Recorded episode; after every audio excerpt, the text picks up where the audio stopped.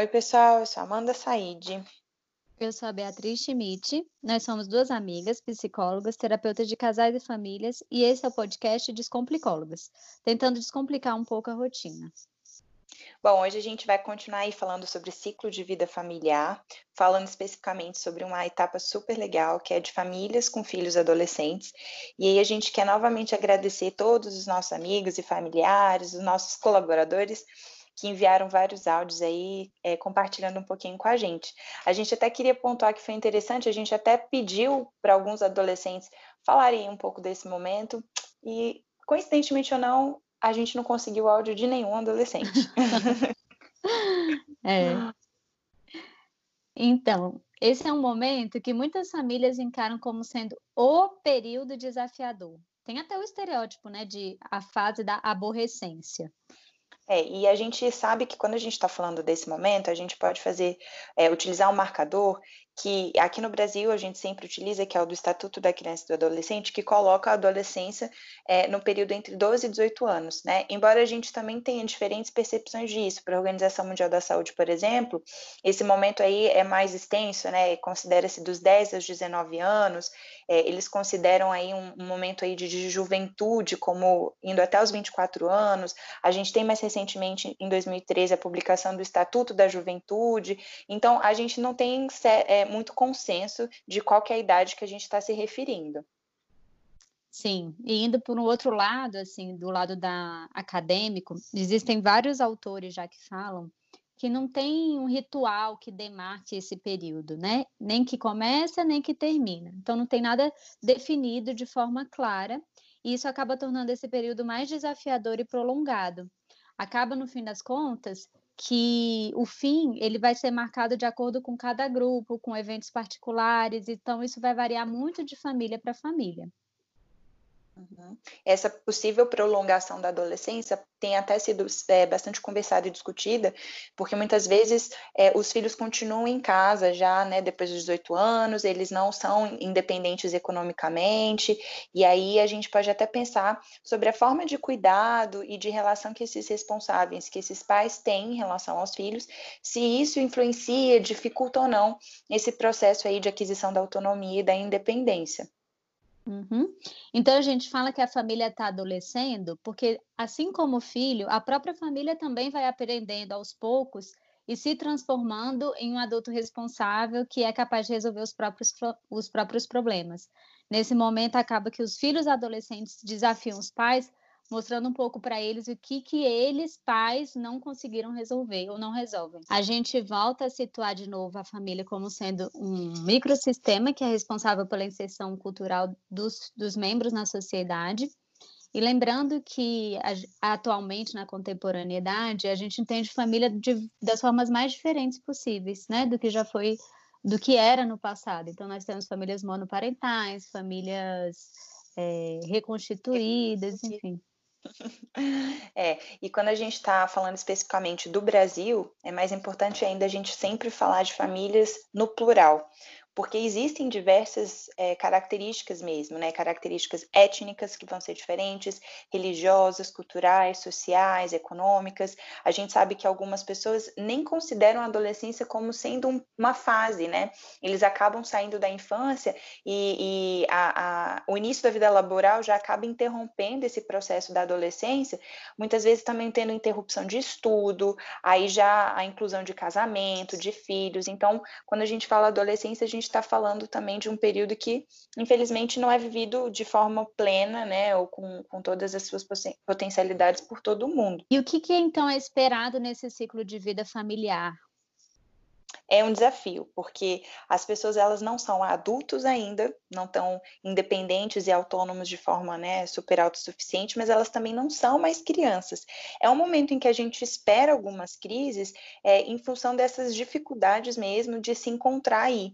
E, e fora que é um momento em que os pais também vão passar por diversas mudanças, né? Então a gente vai ouvir agora um primeiro áudio né, de uma super é, profissional aí, pessoa que a gente admira, para falar de como é que é esse, como é que foi esse momento da adolescência. É, meu nome é Michelle, eu tenho 49 anos, sou casada com Everton, que também tem 49, há 23 anos. E a gente tem duas filhas, a mais velha tem hoje 20 e a mais nova 17. eu estou aqui com esse desafio de falar sobre essa vivência desafiante que é ser pai de adolescentes, né? Eu não posso negar que, que essa fase sempre me assustou bastante, né? Quando eu pensava no desenvolvimento das minhas filhas, eu sempre pensava nesses estereótipos, né? Que a gente escuta, né? De adolescente sendo problemático, chato, instável de humor, né? Verdadeiros aborrecentes, né? Então, quando é, a mais velha entrou nessa fase né? E depois, a, quando a segunda também entrou, eu lembro que eu logo estipulei lá em casa que a gente não, a gente tinha adolegais em casa. Mas no sentido de tirar mesmo essa carga negativa da palavra, né, e trazer uma energia mais leve, né, para essa relação. É lógico que as instabilidades do humor não deixaram de acontecer, né, os conflitos também não, inúmeros desafios, né, mas é nesse sentido mesmo, de deixar leve, né? Trazer um conceito mais, mais leve, né? Para essas mudanças que a gente enfrenta, porque não são só os adolescentes que enfrentam as mudanças, né? Somos nós também, né, pais? A gente tem que sair de, de várias certezas, né, que a gente tem, ou várias, é, uma posição mais tranquila, né? de ficar como autoridade na frente, como autoridade, como meio profissional, assim, meio modelo, e a gente passa pensando aqui agora, até que sentar numa mesa redonda, né? Abrir para discussão, abrir para conversa. Então eu lembro que eu sempre falei lá em casa também, eu e meu marido, a gente sempre falou, olha assim, olha aqui, se tem argumento, bons argumentos podem mudar o, o rumo da conversa. Agora, no grito, nada acontece. Então, se não tem argumento, se está esperneando, se está chorando, nada vai mudar. E a gente sempre se, se tentou se colocar aberto né, a isso mesmo, a esse. A ouvir né, a opinião dela sobre as questões, desde que elas tivessem bons argumentos. Mas é um equilíbrio de forças né, que nós pais temos que fazer, porque assim, ao mesmo tempo que a gente tem que continuar sendo essa figura de autoridade, assim, de, de, no sentido de dar limite para algumas coisas, a gente ao mesmo tempo tem que ser flexível, né? Então, é, e você passa a não tomar mais decisões pensando só em você. Quer dizer, desde que você tem filho, você não toma decisão só pensando em você, mas assim, é como se essas decisões que você tem a tomar, elas impactassem mais diretamente nos seus filhos, porque a, a fase adulta deles está ali muito próxima. Então, lembro quando a gente decidiu, por exemplo, de mudar de país, passar um ano na Austrália, né? O quanto aquilo foi foi complexo pra gente, porque a mais velha não queria ir, ela, ela é muito apegada e ela queria ficar nos avós, e a gente foi firme, porque a gente entendia que aquilo era uma coisa importante para a vida dela. Mesmo que fossem por seis meses que ela ficasse lá com a gente, mas ela precisava passar por essa experiência, né? E depois decidir. Então, assim, eu acho que é uma responsabilidade grande, né? No futuro deles, que está logo ali, né? Na sua frente. E é um peso, mas a gente procura compartilhar com eles esse peso, né? É assim que a gente fazia lá. A gente, eu checava, meu marido checava, a gente estava sempre checando com elas. E aí, como é que estão as coisas? E aí, é, tá valendo a pena? Não tá valendo a pena? E aí, quer voltar? É, vale a pena ficar mais? Então, assim, porque você tem pessoas que já estão com desenvolvimento né, amadurecendo esse desenvolvimento e que precisam também participar dessas decisões das, da vida dela, se envolver nisso, né? Mas eu posso dizer que hoje eu vejo que é uma fase muito legal, né? É muito legal você poder discutir com seu filho, entendeu? Sobre, sobre política, sobre um filme que você viu, um livro que vocês viram juntos, entendeu? Poder, sabe, sobre, sobre a, diferença, a diferença das gerações. Então é muito rico essa troca que você é, pode estabelecer com seu filho adolescente, né? E é isso que a gente faz e a gente gosta muito. É isso. Vou resgatar então que nesse podcast a gente também vai compartilhar essa visão da Michelle de que é uma fase positiva, mesmo com todos os desafios que tem, também tem muitas potencialidades.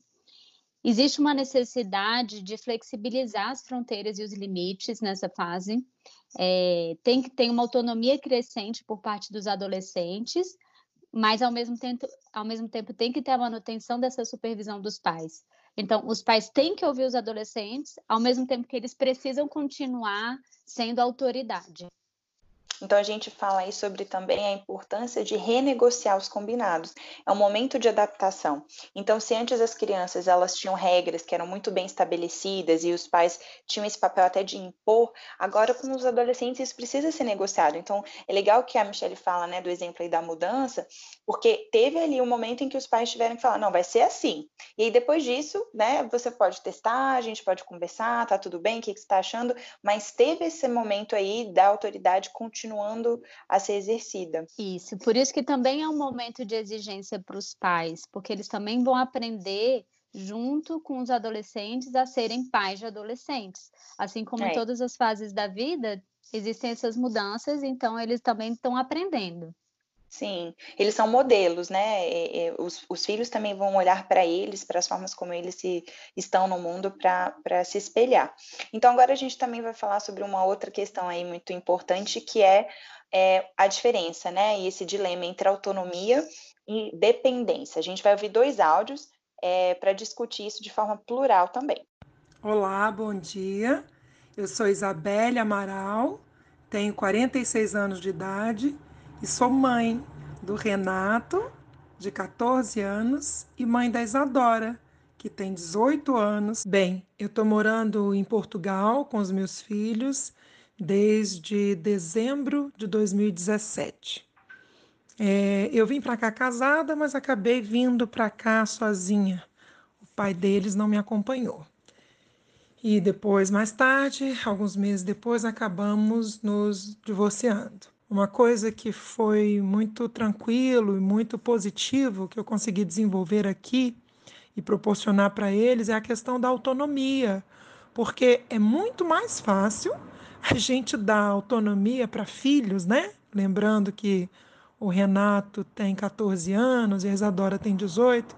É muito mais fácil a gente dar autonomia num país que é extremamente seguro que a gente nunca teve nenhum problema de assalto, de furto, a gente nunca viu violência nem nada disso perto de nós, e já andamos na cidade, em Réveillon, em datas festivas, nos, nos Santos, que é como se fosse a festa junina daqui, a grande festa de Lisboa, e nunca vimos nenhuma forma de violência e já andamos em aglomerações e tal. Então, assim, o transporte público funciona muito bem. Então a gente fica muito mais tranquilo. No primeiro momento a gente fica meio inseguro e vai soltando aos poucos os filhos pequenos, porque isso é uma, uma questão, é um fato no Brasil, infelizmente, por conta da violência, a gente cria os filhos muito presos, muito presos, com pouca autonomia, muito fechados naquele cercadinho. A gente leva e busca na escola, super protege e tal, o que é muito ruim, porque eu acho que isso se faz necessário por conta da violência, é verdade. Mas é muito ruim que a gente acaba tirando totalmente a independência, a autonomia e até as defesas da própria pessoa. E aqui, depois de um tempo que a gente foi percebendo que era tudo muito seguro, muito tranquilo, que funciona muito bem, que outras crianças e adolescentes da mesma idade andam soltos, aos poucos eu fui é, permitindo que eles tivessem isso. Então é muito legal. Me chamo Márcia de Souza, tenho 55 anos, é, trabalho com medicina oriental, já fui professora, sou professora aposentada e tive filhos com aproximadamente 39 anos. É, tinha problemas para engravidar, demorei um bom tempo, é, fiz uma fertilização que deu positivo e consegui ali dois gêmeos, dois filhos, que hoje têm a idade de 17 anos. Sou casada há 20 anos. Sempre tive a preocupação, como ex-professora, em criar meus filhos de maneira independente, ajudando. Não tenho empregada há muitos anos mesmo. Fiquei quase oito anos sem sequer ter faxineira e isso foi uma experiência muito positiva, porque os meus filhos ajudam em casa relativamente desde sempre. É, eventualmente lavando um banheiro, é, ajudando na cozinha, em pequenos afazeres, nada muito consistente em termos de trabalho pesado, mas nunca deixaram de atuar. Horário das refeições, sempre a família junto, cada um fazendo uma tarefa. Nós sempre estivemos os quatro juntos na cozinha, ao final de cada refeição e início delas, ajudando a colocar a mesa, tirar a mesa, lavar a louça e uma certa distribuição de tarefas, é... nunca de maneira muito dura, mas sempre houve esse conceito de divisão de tarefas. Naturalmente, o volume de tarefas maiores ficavam para mim. Meu marido também é professor e estava sempre cheio de tarefas, de obrigações e provas, etc. Então, o hábito familiar nosso sempre foi esse. Esses áudios são bem legais porque mostram duas perspectivas bem diferentes, mas que ao mesmo tempo são complementares, porque as duas veem a necessidade de se ter uma autonomia, né? E mostra como que as famílias lidam com isso de formas diferentes, né? De formas é, para desenvolver, né? Quais são as possíveis formas de desenvolver essa autonomia. Então, por exemplo, tem famílias, como a gente ouviu no, no, no, áudio, né, que já acham importante começar isso desde a infância, e isso já ia acontecendo de uma forma gradual e até ficar de forma bem natural, e outros esperam a adolescência chegar, né? Hoje em dia tem até várias tabelas já que mostram as tarefas domésticas possíveis para os filhos já irem fazendo em casa, e isso é parte desse processo de autonomia que fica mais marcado na adolescência, mas que já é um processo que começa muito antes. Uhum, uhum. Sim, e assim, é, a gente acha importante também marcar que, embora possa ter alguma possibilidade aí de flexibilidade em relação ao que, que vai ser desenvolvido na, na no, no, que, no, no, que se refere à autonomia. Então, por exemplo, podem existir famílias que cozinhar não é um valor, né? Não é algo que é valorizado. Então, as pessoas vão crescer sem aprender a cozinhar e vão se virar de outras formas, usando outras estratégias e tudo bem. Mas mesmo com alguma possibilidade de flexibilização, o desenvolvimento da autonomia, ele interfere no desenvolvimento de uma pessoa saudável, de um adulto saudável, de um adulto independente, né? Então a gente precisa pensar sobre isso, sobre autonomia financeira, sobre autonomia afetiva, diversos tipos de autonomia que, que tem a ver até com outras coisas que não só o manejo ali da casa, né? Então tem esse recorte social de renda, isso pode ser influenciado sim, embora a autonomia e esse desenvolvimento da independência, ele precisa estar presente em qualquer classe.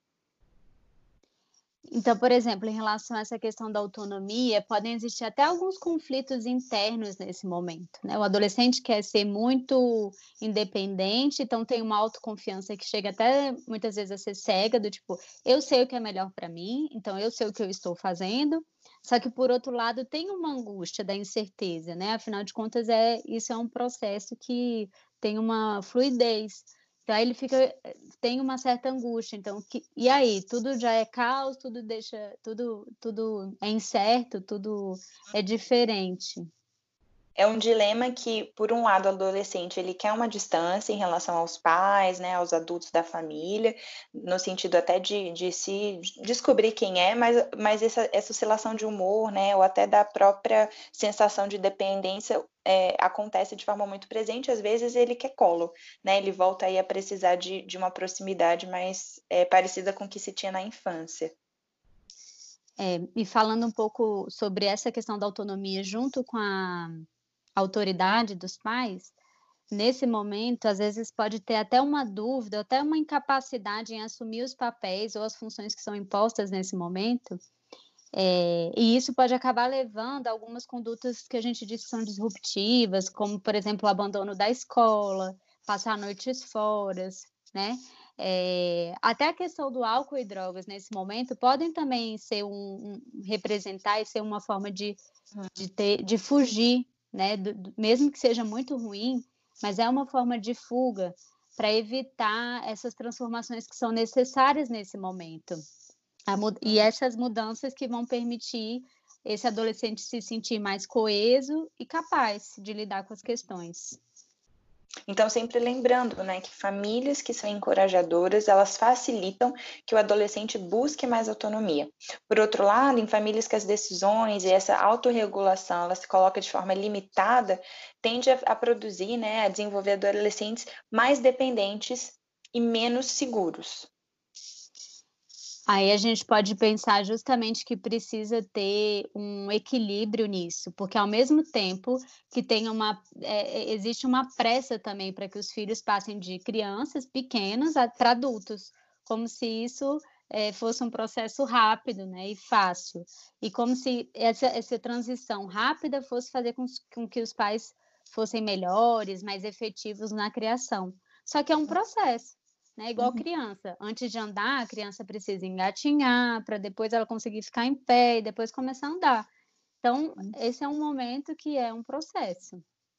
E às vezes é um desafio para todo mundo, né? O adolescente às vezes fala, né? Até em consultório, em atendimento e tal. Ah, eu não posso sair e, e ficar na casa dos meus amigos sem dar notícias. Então não estou grande o suficiente para isso. Mas ao mesmo tempo eu já estou grande o suficiente para ter que arrumar meu quarto e limpar tudo. Então tem essa dificuldade né, dos adolescentes de se verem nesse momento e dos pais também de saber quais são os comportamentos, as condutas, as, as possibilidades de cobrança é, e o que, que ainda na verdade vai precisar de uma supervisão, de uma orientação e um acompanhamento mais de perto. Esse é o momento que a gente fala que é o momento da diferenciação que é o momento da individuação, né? Que são conceitos aí também da, da psicologia sistêmica e tal, e que, embora eles se completem só na fase adulta, eles já iniciam na adolescência. Então, a gente vai ouvir agora é, o áudio da professora doutora é, da Universidade de Brasília, do curso de psicologia, Silvia Lordelo, né? Que vai falar um pouquinho aí e, e exemplificar para a gente isso que a gente está comentando. Um dos principais desafios da adolescência é a construção do próprio eu. Isso às vezes é um pouco mal compreendido pelos pais e pelas pessoas em volta, porque o adolescente, para conseguir construir o seu eu, ele tem que se diferenciar dos próprios pais. E com isso, aquilo que costumamos ouvir a respeito da adolescência, sobre rebeldia, na verdade é uma contestação necessária, que nós vamos chamar de oposição.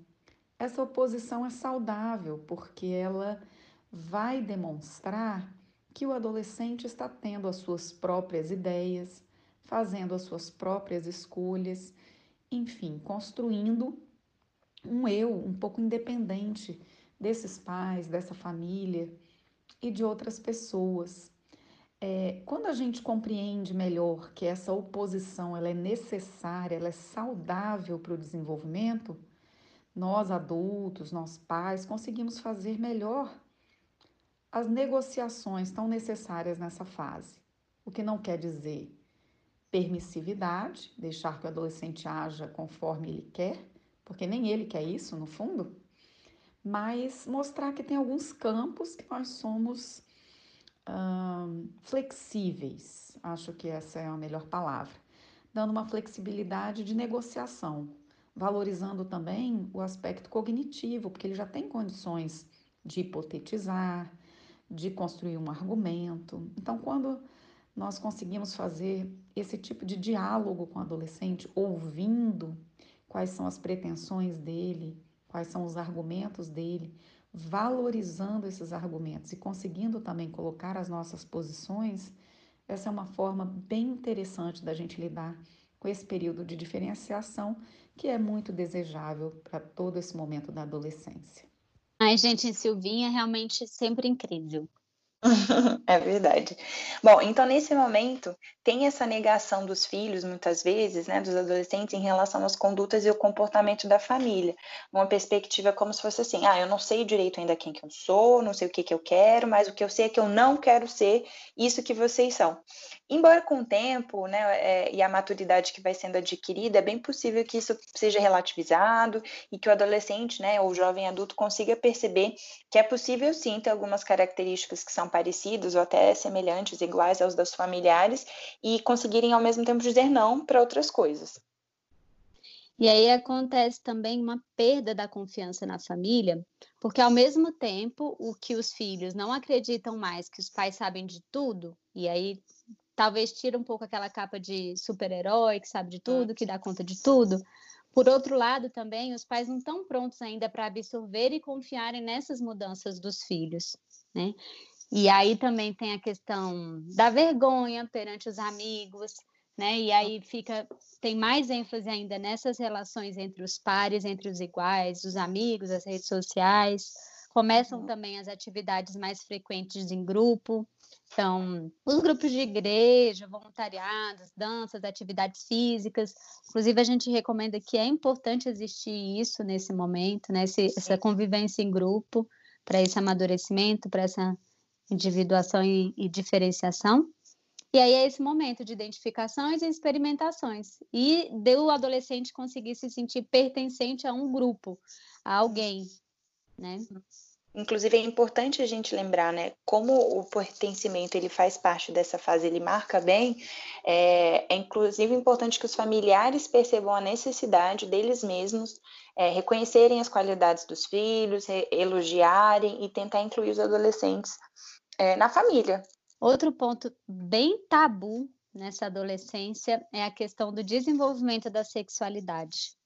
A gente sabe que é um tema muito difícil de ser conversado, né, entre as famílias, mas a gente sabe que nas famílias em que essa informação sobre a questão da sexualidade ela é mais aberta, isso fica mais fácil é, para o próprio adolescente aceitar a questão da sexualidade, né? E isso uhum. dá mais possibilidades dele também estabelecer limites mais reais, mais sensíveis e até de tolerar transgressões menores. Né? Esse ambiente é mais favorável para que o adolescente possa se expressar e experimentar também esse novo aspecto da vida que é super importante. Por outro lado, se a sexualidade ela for negada por essa família ou for até mesmo ignorada, rejeitada, esse autoconceito sexual fica prejudicado. E isso acaba uhum. aumentando o risco de, de, do adolescente se envolver em atividades sexuais prematuras ou até mesmo que a gente diz de perigosas, assim. Uhum, de risco, né? Então, é, esse tabu muitas vezes acontece nas famílias até por uma falta de, é, enfim, lembrança, né, ou de, de, conhecimento sobre o tema por parte dos pais, ou porque esses pais não tiveram pais que falaram com eles sobre isso. A gente até estava resgatando um livro, né, Bia, que, que da nossa infância, né, o início da adolescência, estava super comum, que não sei se vocês lembram, se chamava 10 coisas que toda garota devia saber. Tinha é dos meninos coisas, também. Coisas que toda garota coisas. deve saber. Sim, e, e, enfim, né, tem muitos pais aí que utilizam desses recursos aí, intermediários, como livros, por exemplo, para poder começar a abordar esse tema com, com as crianças e com os adolescentes, né? Mas de qualquer forma é uma tentativa. A família também é um lugar para se falar sobre isso. Sim, e a gente vê tanto que é tabu que nenhum áudio que a gente ouviu, ninguém falou sobre a questão da sexualidade. Sim, e, sim. e, é super forte na adolescência, né? Então, claro. é curioso isso. Exatamente. Bom, então, nesse cenário atual em que a gente se encontra, como que a pandemia pode afetar tudo isso que a gente comentou que já é esperado? Quais são as novas questões que podem surgir a partir de, da, das consequências desses isolamentos sociais todos? Então, vamos ver aí o que, que uma outra família vai compartilhar com a gente? Oi, eu sou Roberta, eu tenho 38 anos. E eu sou Cláudio, tenho 42 anos e somos pais da Maria e eu sou pai também do Ian, que é enteado da Roberta, irmão da Maria. O Ian tem 21 anos e hoje ele já é adulto, e a Maria está com 14. Então a gente passou por duas adolescências, mas a gente vai falar hoje mesmo é, sobre a adolescência da Maria. Claro, cada um a seu modo, né?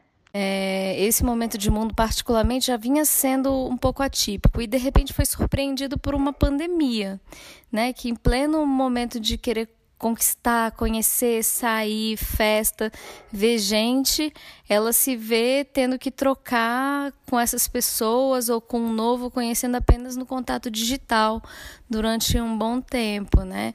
Então, por exemplo, um show que ela estava super afim de ir, a gente teve que ficar, que a gente levaria ela, né, por causa da idade, ainda está no início da adolescência ainda tomamos todos os cuidados possíveis, proteção, mas fazendo ela viver, né, saindo da nossa zona de conforto de paz para fazê-la viver as festas, os shows. Então a gente nesse primeiro momento, enquanto a gente não sente seguro totalmente de deixá-la ir ao mundo, a gente proporciona isso acompanhando. Então, nesse momento de pandemia, é, essa vontade de desbravar o mundo né, teve que ser um pouquinho retraída. É, nos três fins de semana anteriores à pandemia, ela tinha passado dormindo na casa de amigas, né? Então, esse é um grande choque que ela fez 14 anos há pouco tempo, então é a fase de realmente estar na rua, estar no mundo, né?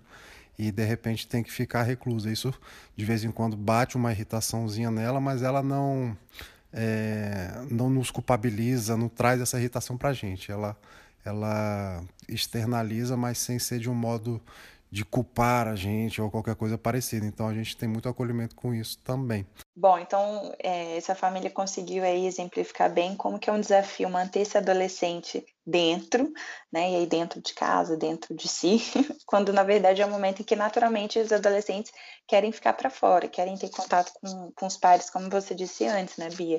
Embora tenha internet intermediando, facilitando, certamente é um é momento que para os adolescentes está bem desafiador. Sim. Outra coisa é essa influência, né, que os pais e o exemplo que eles dão tem na relação com os adolescentes. Na verdade, isso já existe mesmo sem a pandemia, né? E a gente sabe que a qualidade da dinâmica familiar influencia a qualidade da dinâmica de outras relações fora desse contexto familiar. Então, uhum. nesse momento, a gente lembra que o relacionamento entre os pais e os filhos serve de modelo não só para os adolescentes, claro, mas também para as crianças, já que o convívio também tende a estar tá mais, mai, maior agora nesse momento, essa influência também acaba ficando maior. Uhum. Então, por exemplo, existem pesquisas que já estão apontando que a existência desses conflitos familiares tende também a colocar os adolescentes mais em risco, no que a gente até pode chamar de problemas ou sintomas internalizantes ou externalizantes, né? É, sintomas mais depressivos, sintomas relacionados a transtornos de sono, transtornos de humor, transtornos de alimentação, é, ou irritabilidade, agressividade. É, embora eles sejam adolescentes, eles já estejam mais autônomos e maduros, eles ainda têm que ficar longe de quaisquer possíveis conflitos entre os pais da mesma forma como as crianças. Eles têm que ser protegidos dessas eventuais discussões. E aí, lembrando que essa questão de saúde mental dos adolescentes, e falando dessa influência que os pais têm sobre eles, é, é preciso que os pais também estejam bem, né? Que eles tenham um bem-estar para poder avaliar o bem-estar dos filhos nesse momento e até mesmo para poderem ajudar se os pais uhum. não estão bem, dificilmente eles vão conseguir ajudar esses, esses adolescentes a passarem por esse momento de pandemia de uma forma mais tranquila e mais leve. Uhum. Embora seja difícil para todo mundo, isso minimamente precisa acontecer. A gente sempre fala, né, que é a coisa da máscara de oxigênio do avião. Uhum. Que quando tem lá emergência, as máscaras caem, então primeiro os adultos precisam colocar em si, para depois dar conta de ajudar outras pessoas. Exatamente. Quais são, então, os manejos e as potencialidades desse ciclo de vida familiar? Porque, como a gente disse antes, essa fase também é uma fase de potencialidades.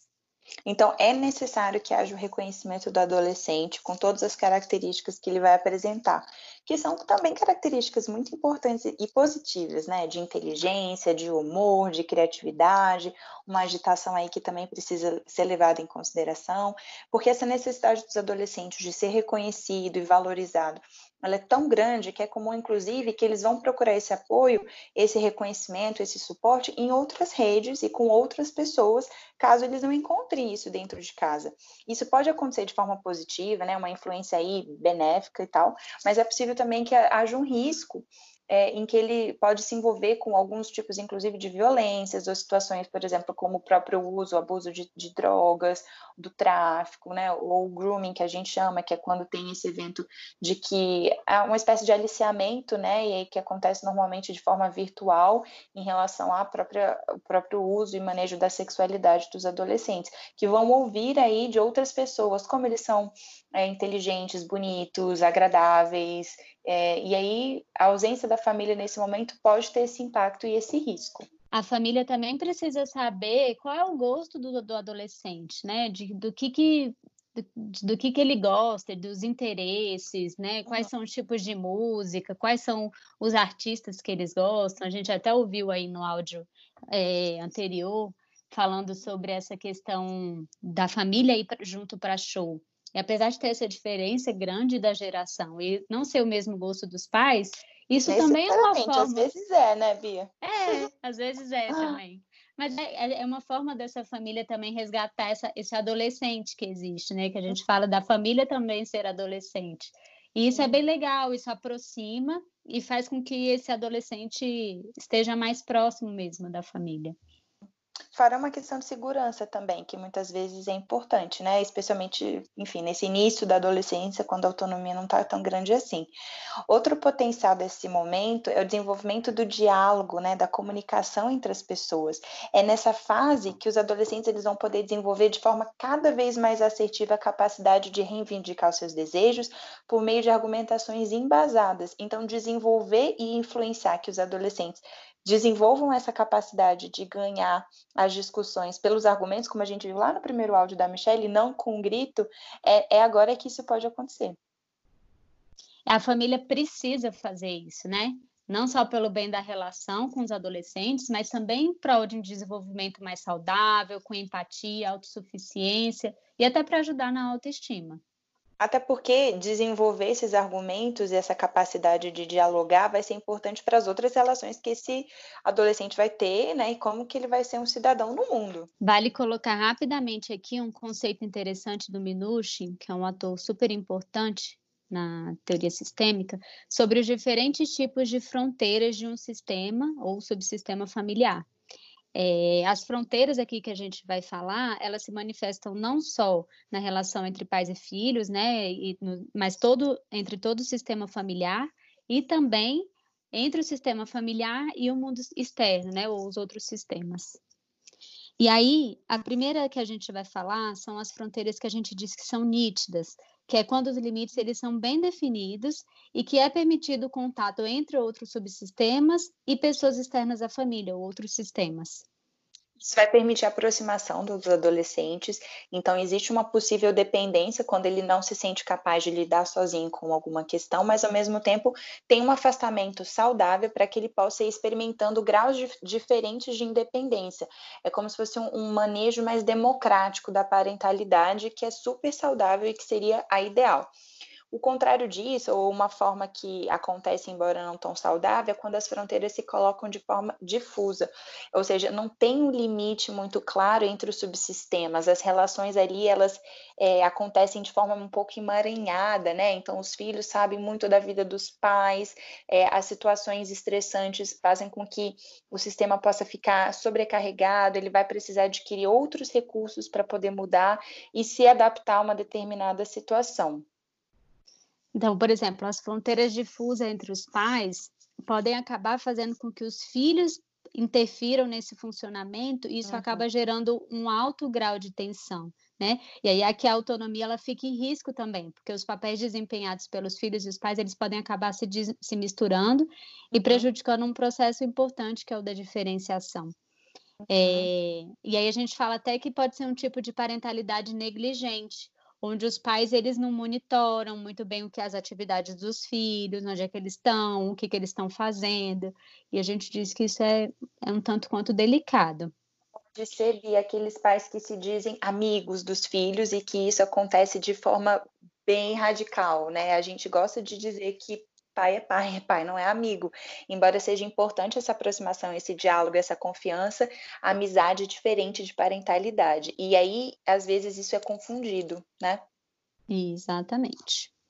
Uma outra fronteira que a gente diz são as fronteiras rígidas, que quando os limites eles são excessivos e os membros das famílias possuem pouco ou nenhum contato com outros subsistemas. Essas famílias muito rígidas pode acontecer é, uma tendência maior para problemas e disfunções, com dificuldade de identificar novas necessidades e de, da família se readaptar diante dessas novas situações. Muitas vezes eles ficam fixados em valores que são anteriores então, eles é, é, reproduzem, por exemplo, valores da educação que eles tiveram, sem a capacidade ali de sensibilizar para as possibilidades é, de necessidade de, de mudança, né? Eles podem tentar controlar todos os aspectos da vida do filho, no momento em que, por exemplo, na adolescência, é pouco possível ou, ou não é viável que isso aconteça. E aí isso pode acabar levando o jovem, o adolescente, a se retrair e se envolver com os aspectos que são próprios dessa etapa. E os pais também podem acabar se frustrando muito diante da impotência. Uhum. E aí a gente fala que, que é ideal que os pais evitem né, de ser autoritários, que são aqueles pais que a gente diz que não, não necessariamente é só autoridade, mas autoritário que vem com, com uma certa violência, com uma imposição sem nenhuma flexibilização, que a gente fala que é tão importante nesse período. Uhum.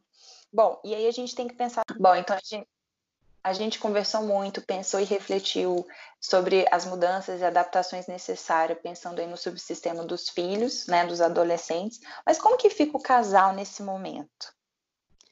A gente sabe que o relacionamento geralmente está passando pela crise da meia-vida, que a gente diz, de um dos, dos cônjuges ou do, de ambos. E aí começa até uma exploração das satisfações e insatisfações pessoais, profissionais, conjugais. E aí vem junto uma intensa renegociação do casamento. Essa renegociação acontece em vários momentos, uhum. mas esse momento dos filhos adolescentes é uma que, que acontece bastante.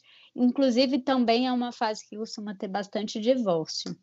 Uhum. É o momento que os casais vão poder voltar a olhar para si, uma vez que os filhos estão conseguindo sair um pouco é, da relação que estava talvez entre os dois, né? Então os filhos ocupam por muito tempo aí é, os, os olhares dos, dos pais e agora que eles estão começando a sair, aí os pais conseguem voltar a se olhar enquanto casal. Fora isso, é um momento em que os pais também podem estar dividindo os cuidados com uma geração mais velha, dos seus próprios pais, dos seus próprios sogros, e daí eles ficam às vezes espremidos entre ter que desenvolver e ter mais atenção financeira em relação à saúde, ou mesmo a rede de apoio dos genitores, dos próprios genitores, e também continuar nessa função específica de educar os adolescentes com essa, dessas flexibilizações todas que a gente diz que precisam acontecer.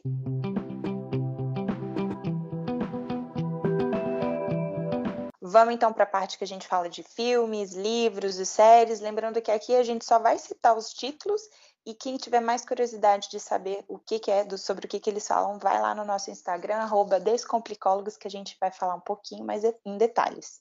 A série que a gente separou se chama Sex Education e está disponível no Netflix.